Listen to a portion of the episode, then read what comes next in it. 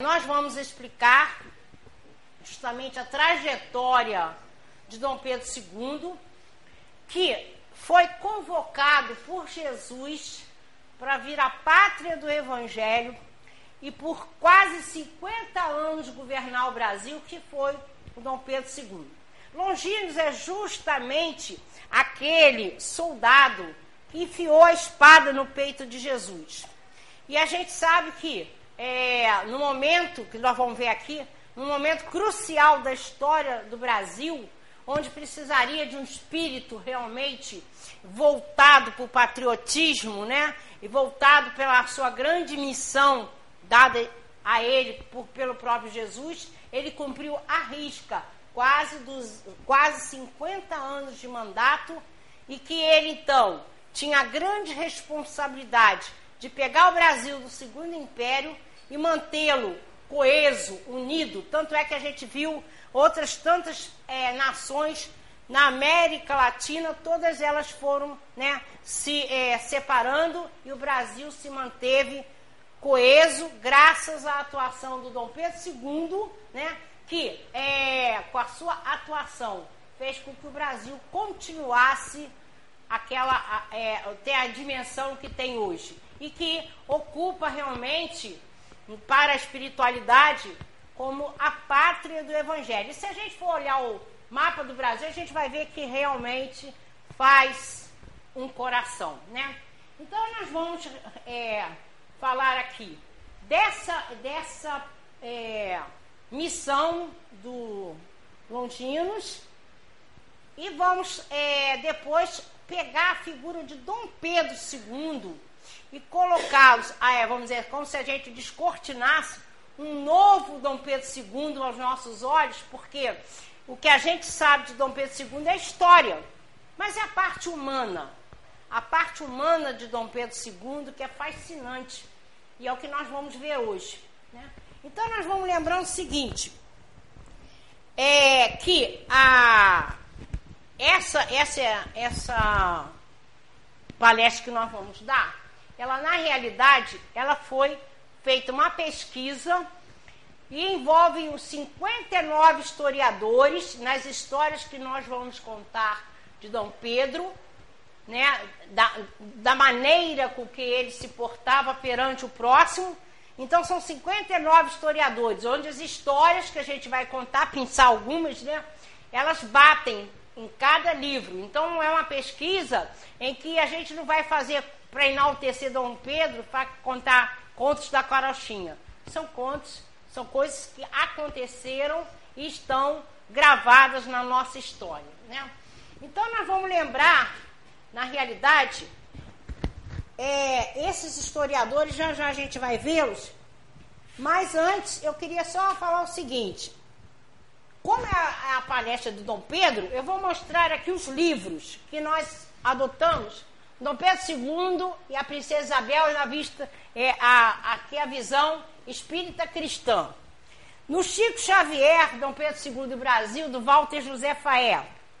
E óbvio que esse aqui não podia deixar de ser, né? Brasil, Coração do Mundo, Pátria do Evangelho, Humberto de Campos, com psicografia feita pelo Chico. Nós temos também esse livro, Novas Mensagens, do Francisco, Francisco Xavier, que já é Dom Pedro é, Pedro de Alcântara. E outros, trouxe três livros aqui, que são, fazem parte de um número de sete ou oito, onde constam poesias do Pedro de Alcântara na espiritualidade. O Renato, cadê aquele negocinho que eu mexi aqui? É. Aqui, ah, passa ali? Ah, tá. Primeiro, então, vamos ver. Dom Pedro II. Antes de a gente começar, eu quero fazer um, uma seguinte colocação. Este é o Dom Pedro II. Porque nos nossos livros de escola, da nossa história, aparece o Dom Pedro de barbas e cabelos escuros e o Dom Pedro II. Sendo que muita gente confunde que aquele, o, o de cabelos escuros, seja o Dom Pedro II. Porque acha assim, ah, Dom Pedro I foi mais velho, só que Dom Pedro I saiu muito jovem daqui, deixou seu filho com cinco anos, abdicou em favor dele, e este aqui que é o Dom Pedro II é, o, o que ficou aqui até 60 e poucos anos, né? Então, a figura de Dom Pedro II é este, que tem a barba branca. Pode passar que eu acho que agora sou historiador. Então a gente vai passar rapidinho, ó, historiadores, jornalistas e professores. Não dá para a gente falar o nome de todos, pode passar, a favor. Então são todos é, é, figuras importantes dentro da historiografia brasileira. Então pode parar, são um total de 59 historiadores, tá? Então é para a gente ver que realmente tudo que nós vamos relatar aqui tem fundamento histórico, né? Então nós vamos começar no momento em que Jesus, um dos momentos em que Jesus vem à Terra para verificar como o homem estava se portando junto a todo o ensinamento que ele trouxe, né? E a gente sabe que Jesus foi escolhido para ser o governador do nosso planeta há 4 bilhões e 500 milhões de anos atrás, e nós temos informação é do Chico, né? Então, Jesus sabia que haveria um momento em que ele precisaria estar conosco para nos dar uma orientação. Então, Jesus vem, traz toda a mensagem através né, das suas parábolas, através do Sermão do Monte, através do seu grande exemplo de amor. Jesus deixou para nós todo o caminho, né? Como ele disse, eu sou o caminho, a verdade e a vida. Quem quiser ao Pai será através de mim. E aí Jesus, vez por outra, vinha à terra para ver qual era o comportamento do homem, né? Perante tudo aquilo que ele trouxe para nós. Porque ele, quando esteve aqui, ele nos deixou a certeza de que um dia nós chegaremos à angelitude. Um dia seremos perfeitos relativamente, porque perfeito só Deus. E ele deixou bem claro isso quando ele disse: Vós sois deuses. Disse que nós tínhamos o reino de, de Deus em nós, o reino dos céus. E a gente tem que entender que o fato de termos o reino dos céus em nós não nos faz estar dentro dele. Só fará o dia que nós conseguirmos que todas as virtudes se aflorem para fora, perante o próximo, perante Deus. Então Jesus, como eu dizia, ele veio aqui à Terra e aonde nós vamos começar o nosso relato é no final do século XIV. Então Jesus vem justamente naquele período em que acabaram as cruzadas, né? Então Jesus, ao visitar aqui o planeta, né, ele ficou muito decepcionado, porque o que ele viu? Ele viu justamente o homem, ao invés de usar todo aquele ensinamento dele para é, exercer o amor ao próximo, justamente em nome dele, os homens estavam se destruindo, né? Então a gente sabe que Jesus, né, veio de esferas luminosas e assumiu ser o nosso governador e que ele então, sempre vez por outra, estava aqui para acompanhar a nossa evolução. Então, quando Jesus chega naquele finalzinho das cruzadas, ele veio conversar com Eliu. Um detalhe: Eliu é a forma com que o Humberto de Campos os chama esse espírito que era encarregado dos problemas sociológicos da terra. Para a forma árabe, é Eliu. Em alguns outros lugares, nós vamos ver a, a, a forma hebraica, que é Iléu, mas é o mesmo espírito. Então, Jesus se dirige a Eliu e diz: Meu coração se enche de profunda amargura, vendo a incompreensão dos homens no que se refere às lições do meu evangelho. E por toda parte é uma luta fraticida, como povo de infinitos tentáculos a destruir todas as esperanças. Recomendei-lhes que se amassem como irmãos e os vejo em movimentos impetuosos, aniquilando-se uns aos outros como os caíns desvairados. Está lá no Humberto de Campos, tá? Mas aí Eliu, tentando consolar Jesus, ele disse: Ah, mas pelo menos é, nesta, nesse movimento das cruzadas, acabou havendo uma, uma, ligação, né, uma proximidade do Oriente e Ocidente. E aí Jesus disse que, infelizmente, o caminho do homem, como não tinha tido entendimento nenhum, seria o sofrimento. Né? E aí Eliu sugere, isso aqui é o Humberto de Campos que nos diz que Eliu é que sugere a Jesus a pátria do Evangelho. Está lá no livro Coração, do livro Coração do Mundo, Pátria do Evangelho. E diz assim o Eliu: Se esses povos infelizes, preocupados com a grandeza material, procuram uma felicidade impossível e marcham para grandes infortúnios coletivos, então visitemos os continentes ignorados, onde espíritos jovens e simples aguardam a semente de uma vida nova. Então, Jesus é aconselhado né, por Eliu, vai voltar seus olhos para a América do Sul, justamente no Brasil. Como disse o Humberto, trata-se do Brasil, que no firmamento desenhou-se o mais imponente de todos os símbolos. Jesus então ergue as mãos para o céu, para o alto, né? E diz: Para esta terra maravilhosa e bendita, será transplantada a árvore do meu evangelho de piedade e de amor. No seu solo dadivoso e fertilíssimo, todos os povos da terra aprenderão a lei da fraternidade universal. Então Jesus diz o seguinte: que Eliu ele ia reencarnar numa nação mais pobre da Europa com a missão de fazer com que o velho mundo chegasse ao novo mundo, né?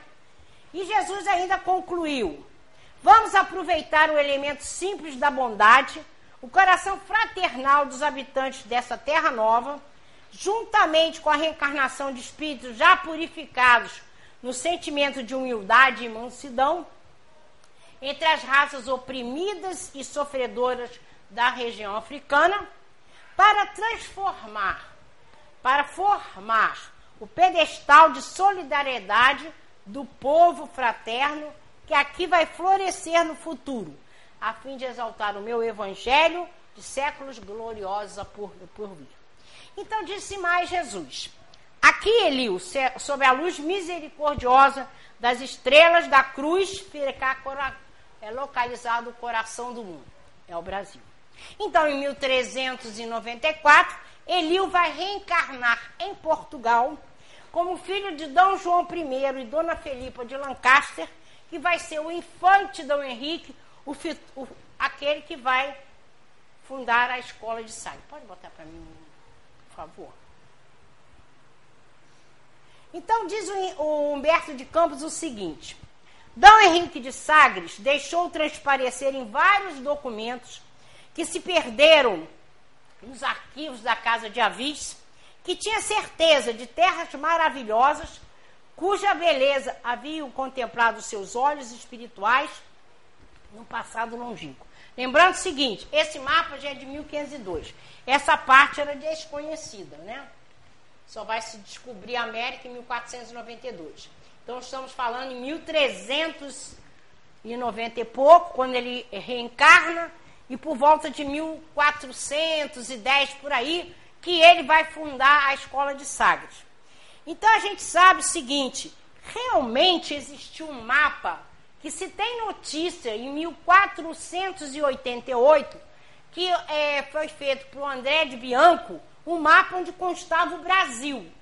Só que nunca se achou esse mapa, nunca se achou nenhum documento na Casa de Avis que desse a certeza da existência de terras além mar. Mas o infante Dom Henrique veio justamente para cumprir essa missão. Então é interessante essa parte que eu vou descrever agora. Pelo seguinte, ele recebe essa incumbência por volta de. Ele reencarna em 1394. Ele, jovem ainda, começa a se preocupar né, com a essa visão que ele tinha de terras além mar, que ele tinha que chegar lá, era a missão dele. Então o que acontece? Ele vai acabar fundando a escola de Sagres. E o que nós vamos ver agora, parece só que é um pouco de história, mas que tem muito a ver com tudo que a gente está falando, é que nós vamos ver que durante 300 anos, toda a movimentação da espiritualidade maior para fazer com que cumprisse aquele, aquela escolha que Jesus fez. Brasil, pátria do Evangelho. Então, recordando que em 1400 ninguém sabia da existência disso aqui.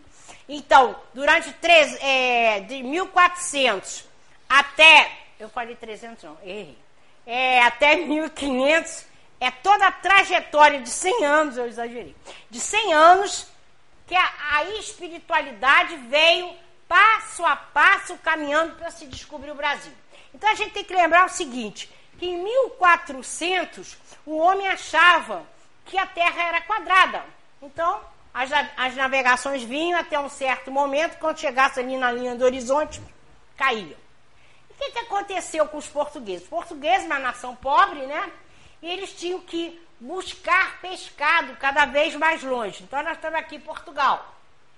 Então, Portugal, é, os portugueses começaram a fazer embarcações além mar para buscar essa pesca mais cara, para poder né, sobreviver. E nessas inda, idas cada vez mais longe, e essas adaptações, eles chegaram a um momento que eles viram, ó, o mundo não é quadrado. Eles não tinham noção da, da redondeza da Terra, mas sentiram que quadrado não era, porque eles se alongavam, alongavam o mar e nunca caía. Então isso fez com que eles começassem a projetar novas embarcações que os desse condição de ir além mar. Bom, quando o, Dom, é, o infante Dom Henrique assume a escola de Sagres, ele faz o seguinte: como uma nação pobre pode chegar a, a, a, aquela ideia que ele tinha de descoberta de novas terras sem dinheiro? Então ele fez o seguinte: em 1415, esse pontinho aqui, chamado Ceuta, em 1415, Portugal toma essa, essa cidade de Ceuta. O que, que era isso? Por que, que aqui era importante? Porque todas as caravanas com os produtos africanos vinham para cá para fazer o comércio com a Europa. Ó, em 1415 ele toma essas terras. Então a riqueza que tinha ali passou para Portugal. Então aquele dinheiro que chegou até eles fez com que eles tivessem condições de outras embarcações melhoradas, né? novos planos, e eles começaram então a fazer incursões na África. Cada incursão que eles faziam, eles traziam valores, né? E aquilo cada vez dava mais condições deles irem além. Porque eles tinham uma ideia, né? De que precisavam de ganhar é, é, uma forma de dinheiro para poder, né? Eles conseguirem chegar a descobrir terras novas. Bom, mas em 1453 aonde chegavam as especiarias na, na parte terrestre, Constantinopla foi tomada pelos turcos. Acabou as especiarias que davam lucro aos, aos comerciantes portugueses e, e portugueses, os italianos. Então começou essa preocupação pela busca de um caminho marítimo, que a gente estudou muito isso, busca do caminho marítimo para as Índias. Portugal já tinha ideia desse périplo africano para chegar nas Índias. Então eles continuaram. Então, eles começam essa busca de 1453 a chegar lá na, nas Índias. Mas o que eles não contavam é o seguinte, que em 1492 aparece o italiano, né, com Cristóvão Colombo, com uma, uma ideia da redondeza da Terra. Ó, eles começam, 1453, Constantinopla, tomada, né? 1492, chega o italiano, oferece na Itália, oferece a outros reis a sua ideia da redondeza da terra e que se a terra fosse redonda, tu sai daqui, quando voltar, chega ao mesmo ponto. Ele descobriria as Índias. Bom, o único que deu, assim, é, que valorizou o trabalho de Colombo foi a Espanha. A Espanha, então, em 1492, ela vai dar condições a que o Colombo fizesse a tal viagem que ele queria. E lá vem Colombo bater na América Central. Por isso que os, os, habitantes aqui chamam índios, porque eles acharam que tinham chegar nas Índias, né? Aí ele descobre terras além mar. Como que ficou Portugal, que ainda estava por aqui, ó, tentando, né? chegar. Porque Portugal, ele já tinha, em 1488, eles dobraram esse aqui que chamava Cabo das Tormentas, que é muitos navegadores morreram ali. E em 1488 passou a ser Cabo da Boa Esperança, porque já tinham certeza que iam chegar nas Índias. Mas aí vem a notícia, quatro anos depois, que a Espanha chegou lá. E eles então ficaram revoltados. Como que vão chegar lá se nós começamos bem antes? Então eles é, ameaçam a Espanha de fazer um tratado de 1493 chamado Intercetra, porque o Papa era espanhol, aí né, deu uma ajeitadinha. Então aqui seriam a, é, a 100 léguas de Cabo Verde, esse meridiano passaria aqui. Portugal tinha tanta certeza que as terras estão para mais além, que eles obrigaram a Espanha ou assinam outro tratado, famoso de 1494, Tratado de Tordesilhas, ou então nós vamos invadir. Então eles aceitaram. Então esse tratado baixa aqui, ó. Já pega uma parte. Ou seria terras a descobrir a leste, Portugal a oeste da Espanha. Aí Portugal aceitou. Bom, aí em 1498, o Vasco da Gama já sai preparado para chegar nas Índias. 1498. Leva o marco de posse e chega às Índias e toma a cidade, né, o porto, para o comércio das Índias. 1498. E aí, 1500 sai Cabral com outro marco de posse né? Porque eles, o próprio Vasco da Gama viu que tinha até terras além mar e ele veio então chegar aqui no Brasil em 1500. E, aí, é, eles, a gente aprendeu na escola as calmarias e não sei o quê, trouxeram eles aqui. Se fosse verdade, eles tinham vindo para cá e não para cá. Bom, o que nos interessa dizer é o seguinte: estava cumprida a missão do Eliu descobriu-se o Brasil, pátria do Evangelho, né? Pode tirar. Não bota nada agora, não, por favor. Então se descobriu o Brasil. E nós temos, então, na nossa história, nós vamos é, rapidinho ver que a, a, a, nosso, a nossa história ela vai ser trazida para cá, degredados, né? Depois vieram missionários, escravos negros, depois nós tivemos invasão holandesa, restauração de Portugal, as bandeiras, os movimentos nativistas, os vice-reis, Pombal, os jesuítas, Inconfidência Mineira, Revolução Francesa, que nos interessa muito, porque Portugal foi ameaçado né, da invasão, a família real sai toda de lá em 1808 e chega aqui no Brasil. Esse fato para nós foi importantíssimo, porque a partir do momento que a coroa está no Brasil, praticamente ele deixa de ser. Aqui tem lugar na frente.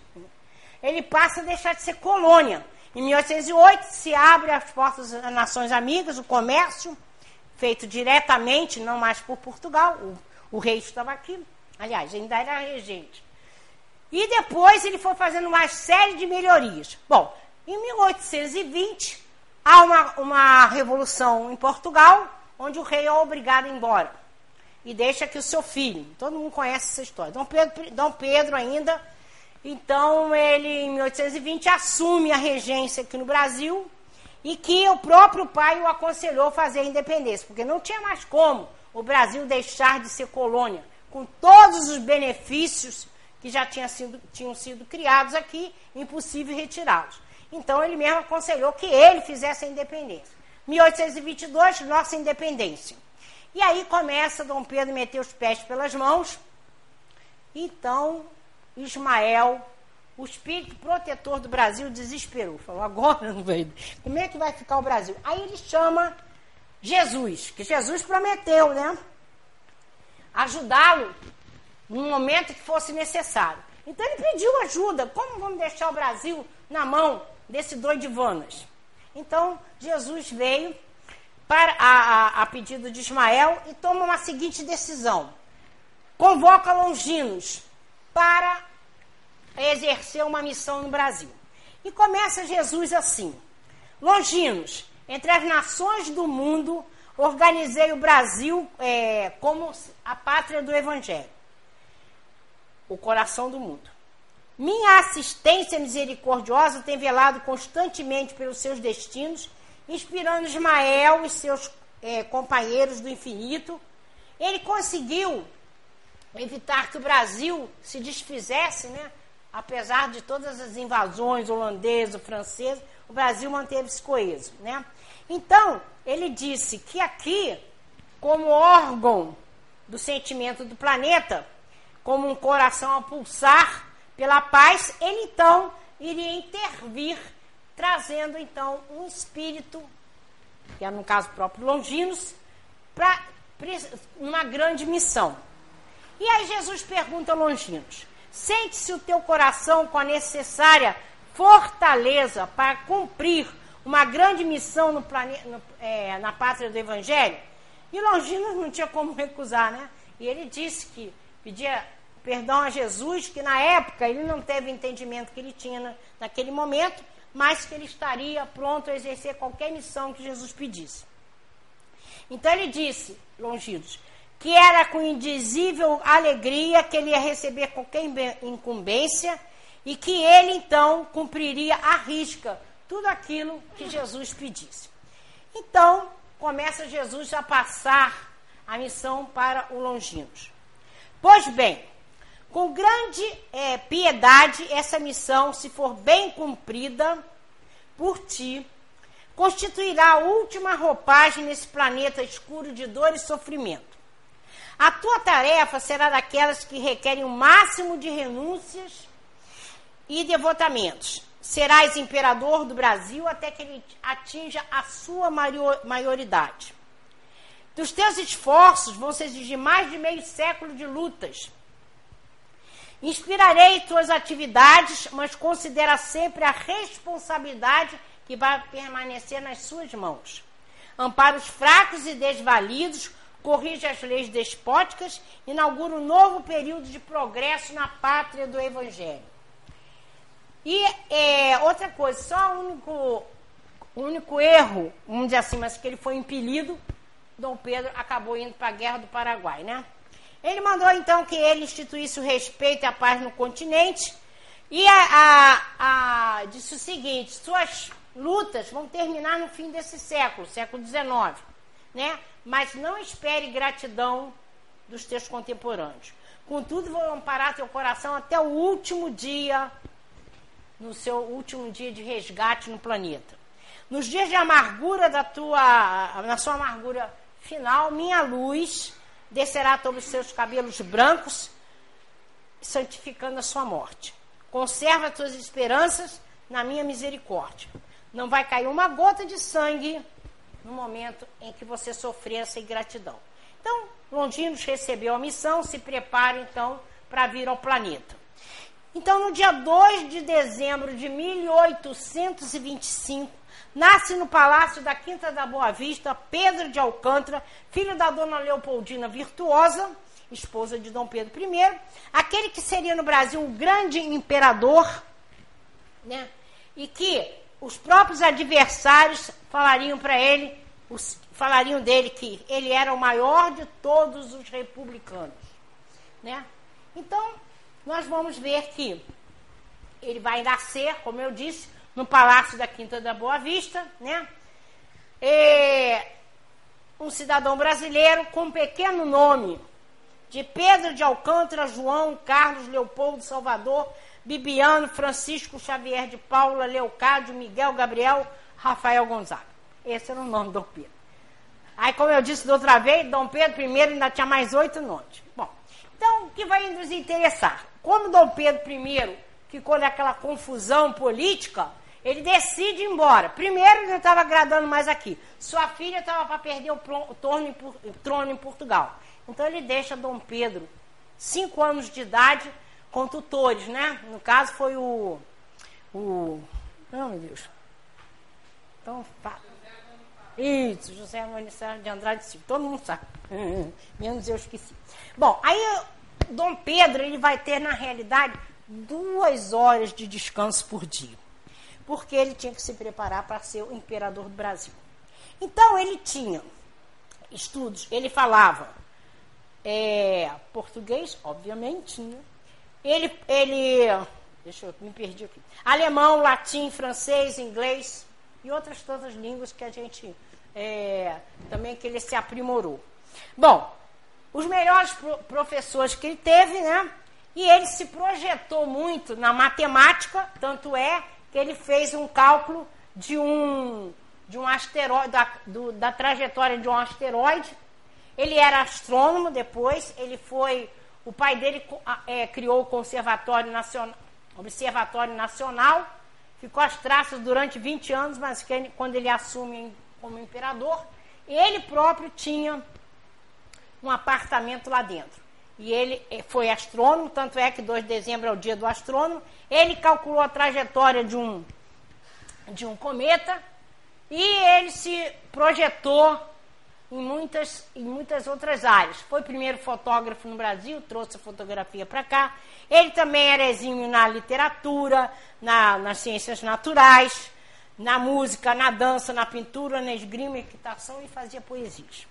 Bom, quando ele dá, quando ele tem 15 anos, vem o famoso golpe da maioridade, porque algumas regiões estavam querendo se sublimar, né? Porque revolta daqui e dali.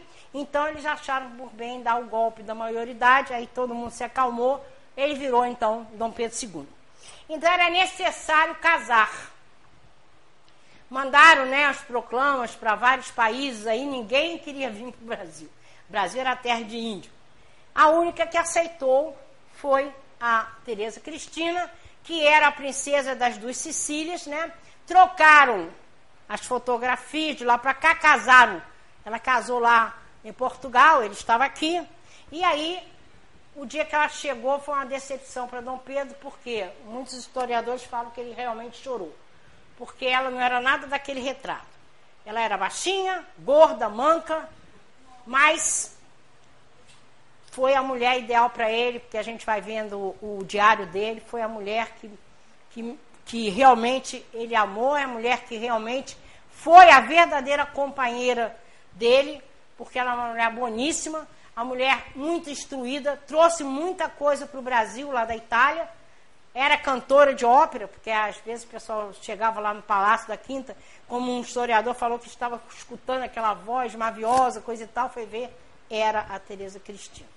Então, eles tiveram dois filhos, sendo que os, os varões desencarnaram logo em seguida. Então, ficaram as duas meninas, né? Isabel e Leopoldina. Agora, o que mais nos interessa, então, é focar Dom Pedro II como ser humano. Ele era muito popular, especialmente junto aos mais pobres. Fazia questão de prestigiar qualquer solenidade pública. Nunca deixou de receber seus súditos humildes, aos sábados existia uma, um portão onde ia direto do, a sala dele, ele recebia escravos, humildes, porque ele dizia o seguinte: aqueles não tinham representação política, eles precisavam ser ouvidos, e na medida do possível eles os atendiam. Porque ele tinha um poder moderador, mas ele nunca abusou desse poder moderador, ele nunca impôs nada. Ele era um homem político, inteligente, e ele, tanto é que a gente vai ver para ele conseguir a abolição, o jogo de cintura que ele fez, que levou anos, de 1840, quando ele teve a maioridade, até 1888. Se ele quisesse, ele impunha, acabou. Brasil, acabou a escravidão.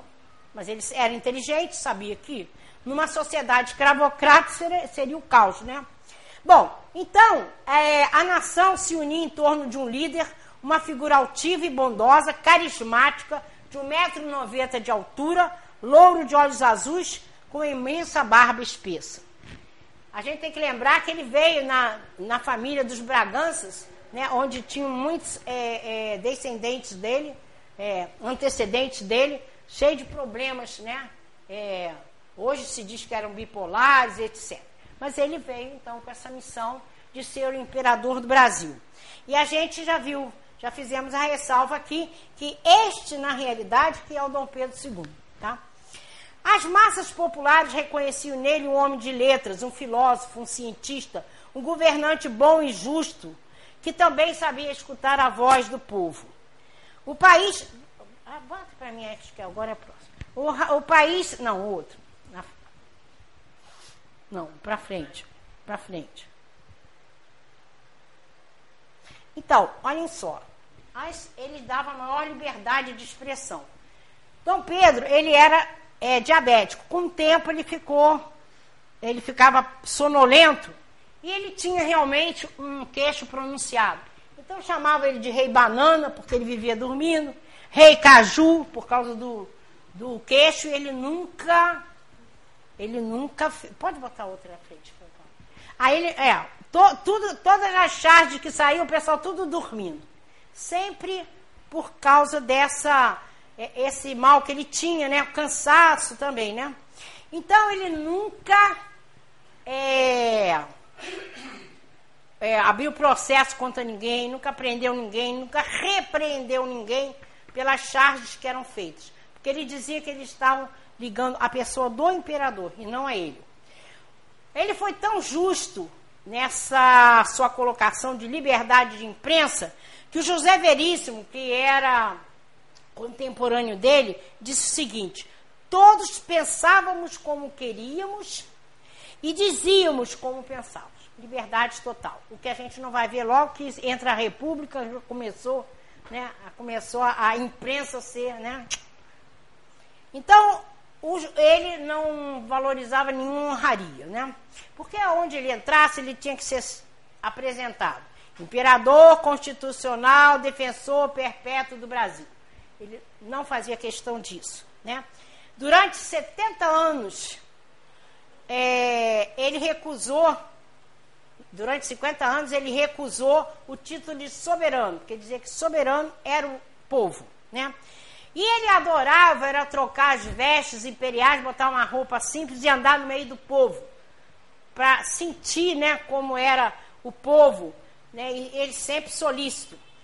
Olha, é interessante que essa essa postura dele de caridade, de com pouca idade, onde tinha mais ou menos de 5, 6 anos, o prazer do Dom Pedro é pegar moedas de prata, colocar no bolso e sair distribuindo pelos arredores da casa dele.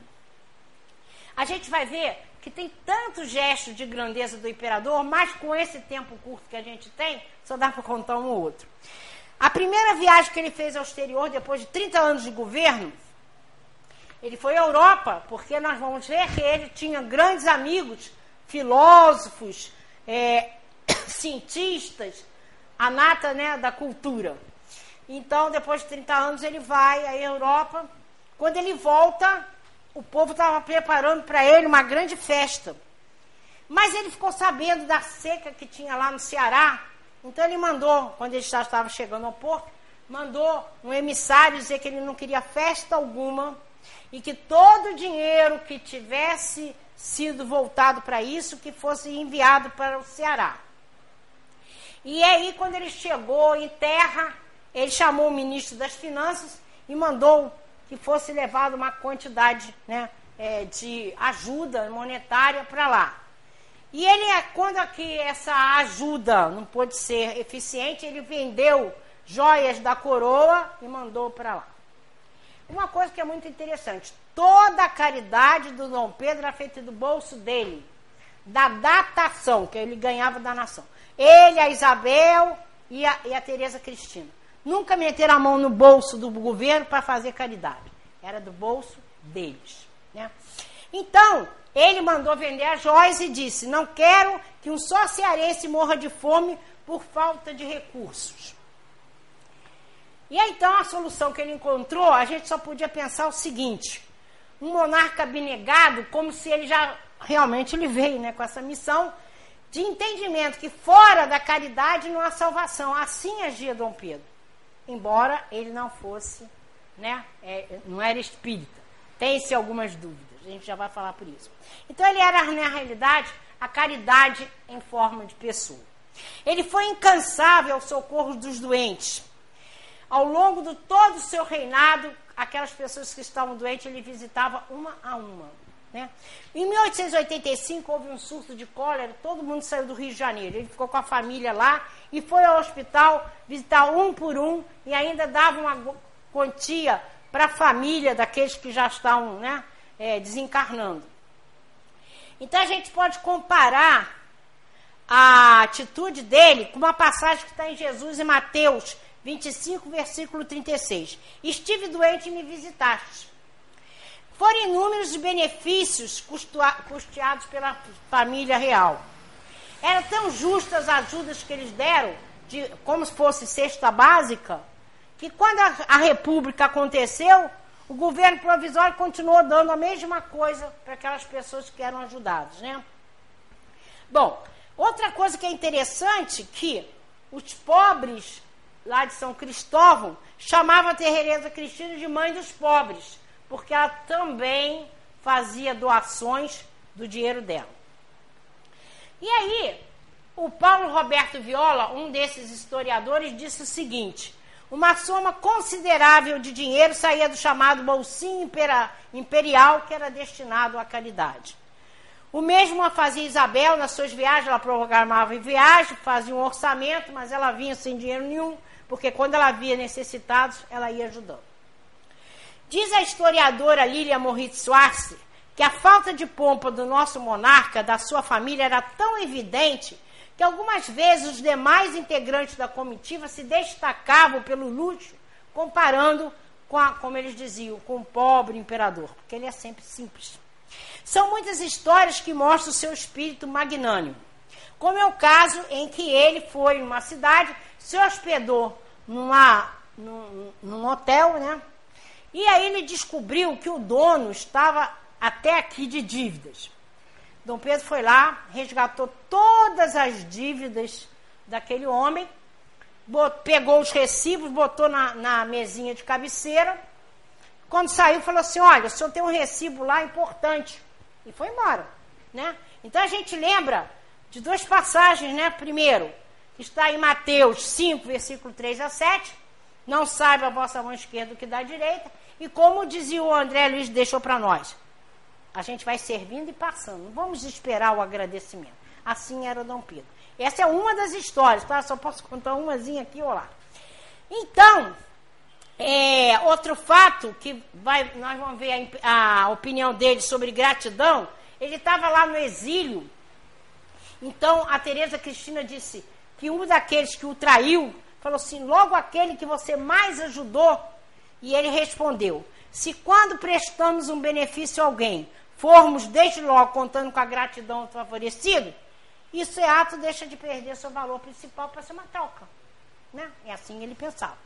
Outra história que é muito linda também que eu achei é a passagem em que ele está saindo lá do gabinete dele e na, e na, na soleira da porta está um negro. Ele vai e pergunta para ele: qual é o problema? Botou a mão assim, o homem ia se ajoelhar, pegar a mão dele, ele suspendeu o homem, botou a mão nos ombros, olho a olho, perguntou: o que que afligia ele? Né? Aí ele disse: Ah, meu senhor, como é triste ser escravo. E ele disse: Eu também sou escravo das minhas obrigações. Aí alforriou o negro no dia seguinte. Outra também que é interessante, ele está passando na rua com aquelas vestes, né? De uma pessoa comum.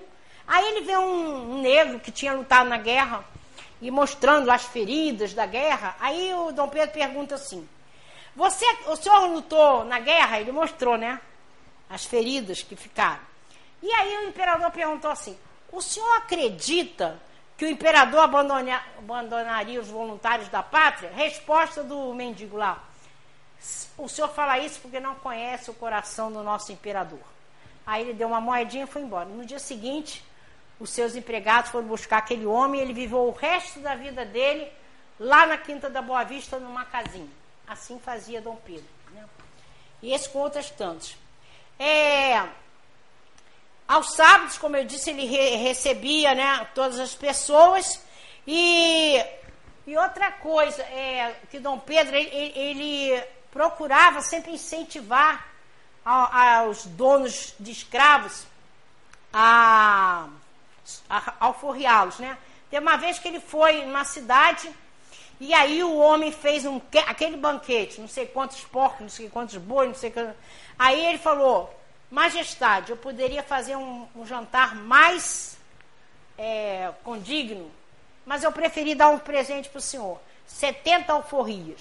Ele assinou, 70 alforrias. E aí ele chegou no Rio e pediu para que ele fosse é, levasse o título de barão. Aí o cara, mas um ignorante? Ele disse: Quantos outros já foram? Ele, ele dava títulos para incentivar acabar com a escravidão, né? Quando a gente fala em amor, a gente não pode deixar de falar de Isabel. Porque ela veio no planeta junto com ele justamente com a missão de acabar com a escravidão. Né? E o que a gente vai ver é que havia, uma afinidade muito grande entre o pai e a filha. Né?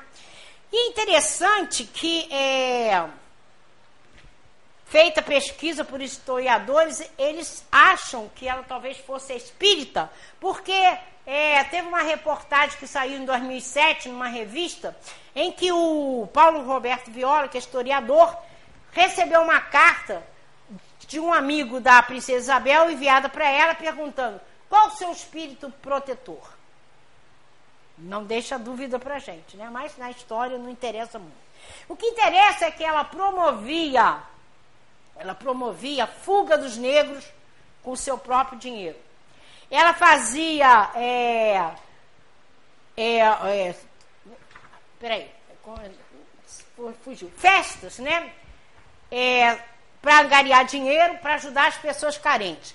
E ela alforriava muitos negros, promovia as fugas e mantinha quilombos do bolso dela. Perto da de 1888, ela mantinha mil escravos sobre a custódia dela. Né? Então, é, a gente sabe que tem uma. No Leblon tinha um quilombo chamado Quilombo do Leblon e outro em Petrópolis, tudo puxado por ela. E por falar nisso, eu gostaria de saber, mas tem gente aqui que até já sabe, né? Por que, que eu estou portando essa camélia aqui na minha roupa? Alguém sabe? Oi? Não é, não. Tem, tem muito a ver. Por quê? Não, não, foi antes, antes da abolição. É o seguinte, esse quilombo do, lá do Leblon, eles plantavam camélias. E todas as vezes, toda semana, ela recebia abraçadas de camélia. E a camélia ficou como símbolo da abolição. E ela, num país né, escravocrata, ela, foi, ela ia em reuniões públicas postando isso aqui.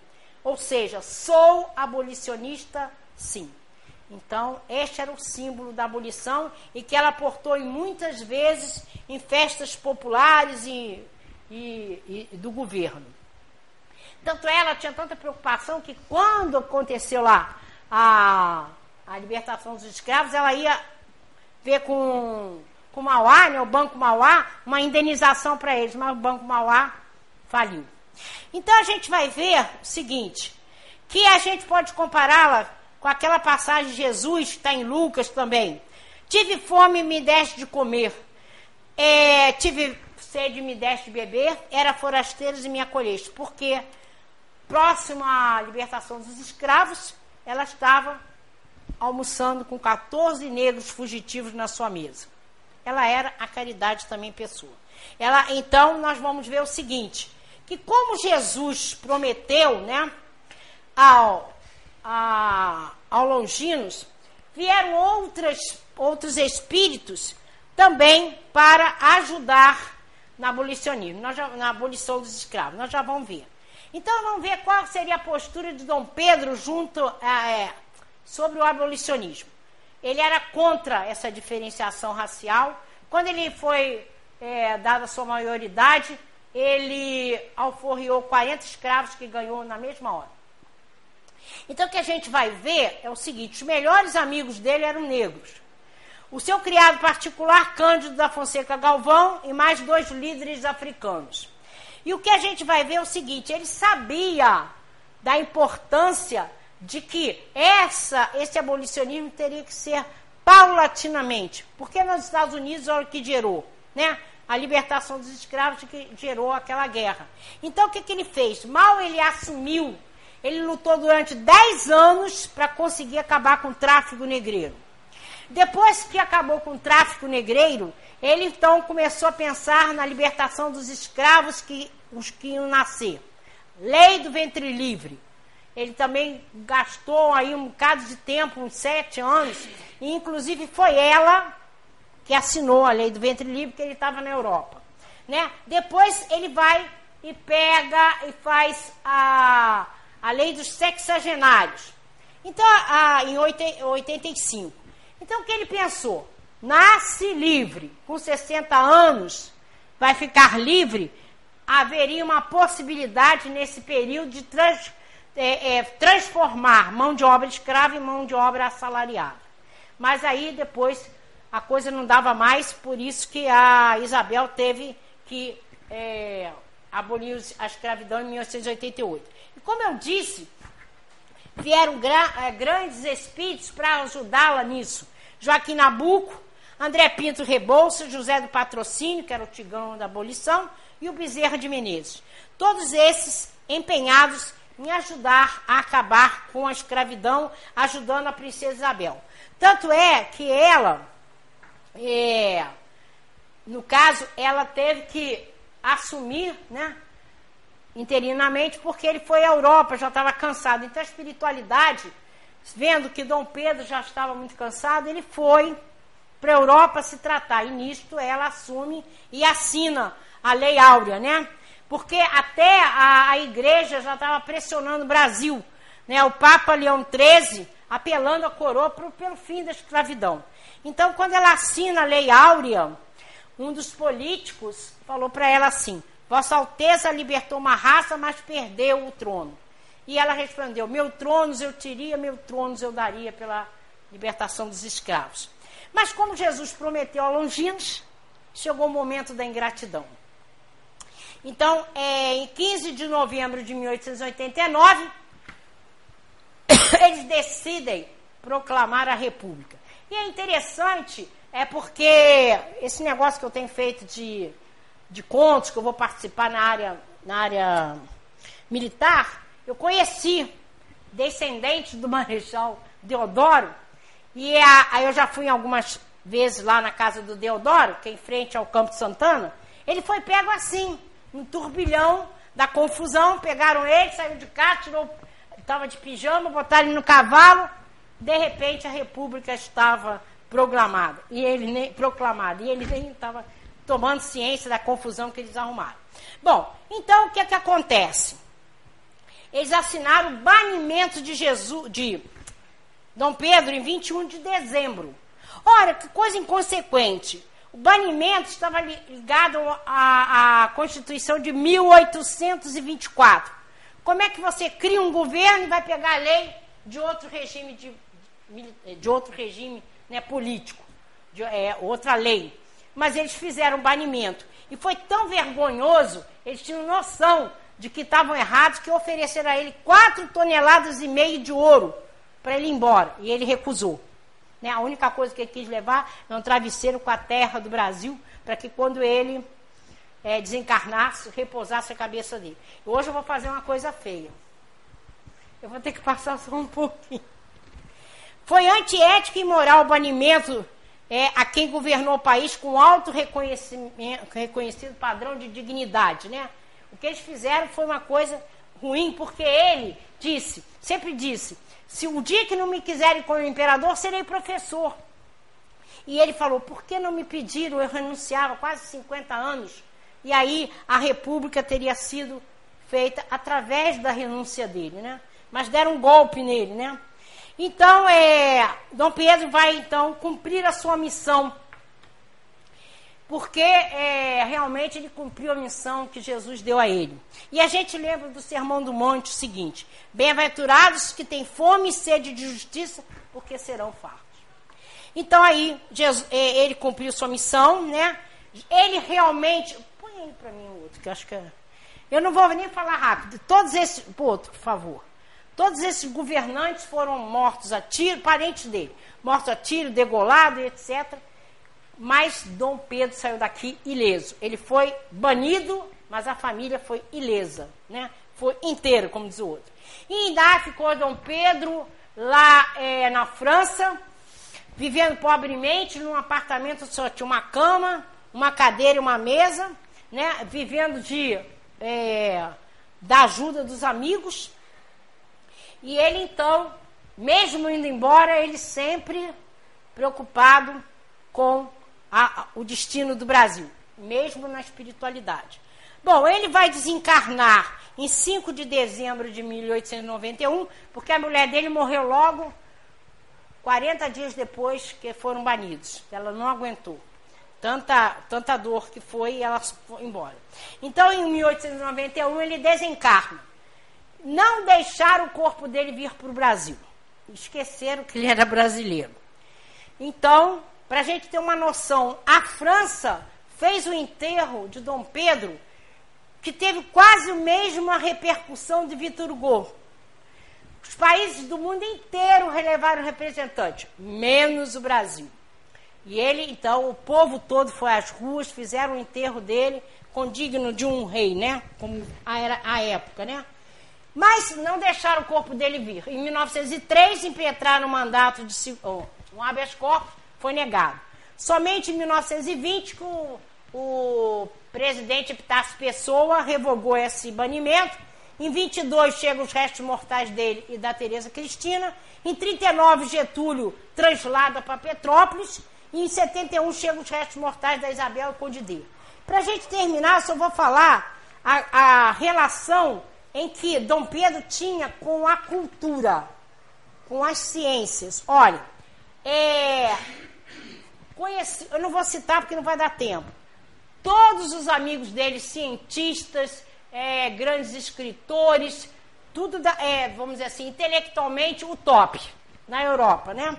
E o que era muito interessante é que ele, é, ele era muito interessado em, a, na parte de, de cultura mesmo, de ciência, tanto é que o, quem primeiro custeou os estudos de Pasteur foi ele.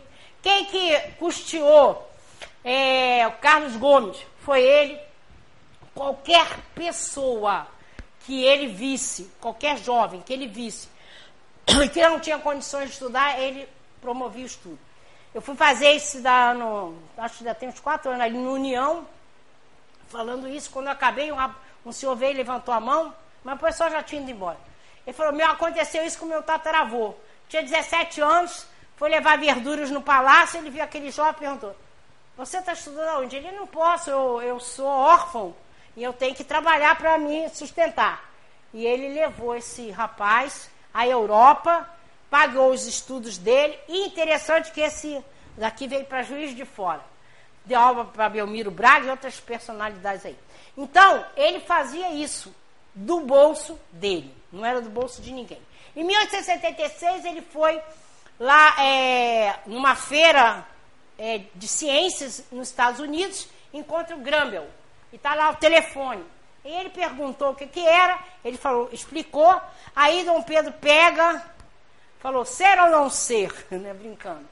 Aí põe no, no ouvido e fala, esta coisa fala, ficou famoso. Comprou 100 aparelhos e continuou custeando todas as, as, é, vamos dizer assim, pesquisas de Grambel, né? E ele é, deu muito valor também, né? é, a toda essa parte científica, porque ele foi, ele foi responsável pela criação de várias instituições científicas no Brasil. Instituto Baiano de Agricultura, de Agronomia, em Campinas, o, o Instituto Histórico Geográfico, etc, etc, etc. Foi responsável pela primeira ferrovia brasileira, a Estrada de Ferro Dom Pedro II, né? Vai trazer para a cultura cafeira, os italianos, né? E ele, o que achei muito interessante dele é que ele teve uma preocupação ecológica em 1861. A floresta da Tijuca, lá no Rio de Janeiro, já estava devastada, né? Por causa da, da do, do café. O que, que ele fez? Ele fez um replantio em 1861, por isso nós temos lá aquela floresta maravilhosa por causa da preocupação dele ecológica. Ele criou né, o, o Colégio Dom Pedro II, e o Dom Pedro II era a menina dos olhos dele, tanto é que ele ia lá sabatinar os alunos, e tanto é que o sonho dele era ser professor. Então, como o tempo da gente está esgotado, é só para a gente lembrar o que foi esse ser humano, né? O Longinos, a gente não sabe quantas reencarnações o que ele passou até chegar a ser Dom Pedro II, que ele até hoje na espiritualidade, a gente lê vez por outra mensagens dele preocupados com preocupado com o destino da nação, né? E mesmo ele ainda encarnado, preocupado com a nação, mandava uma série de, de, de coisas culturais, né? Que, do, do acervo dele para cá. Então, Dom Pedro foi realmente especial, porque ele foi escolhido né, a dedos por Jesus. E aí, para a gente ter esse entendimento, por que, que o nosso centro chama Dom Pedro II? Porque ele foi um espírito designado pelo próprio Jesus para ser nosso imperador, para manter o país coeso e deixar o país maduro. Então ele foi muito importante dentro da nossa trajetória espiritual, ele foi importantíssimo, então por isso que quiseram mudar o nome do centro, mas ele foi mantido. Põe para mim a última aí, por favor.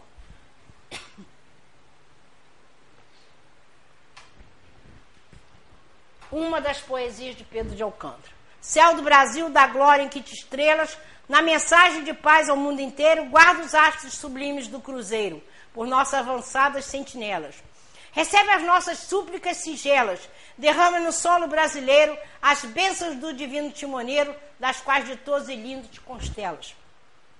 Faz da terra que nos abençoa, florão de amor e rútila coroa, para o trono do bem puro e fecundo. E faz-nos no imenso campo humano servidores do Cristo soberano no iluminado coração do mundo. Então eu fiz homenagem a ele. Longinos missionário de Jesus, aceitou governar a pátria gentil para edificar no solo brasileiro a luz. Solidificou com seu espírito juvenil a base de uma nação forte e fraterna que traduz a força da caridade de um povo varonil. Fez da liberdade dos escravos bandeira de luz, soube ser humilde e amoroso ao administrar o Brasil. A ele devemos a brandura e a serenidade que nos conduz a ser a pátria do Evangelho, ser redentor e servil, como planejou Ismael a pedido de Jesus.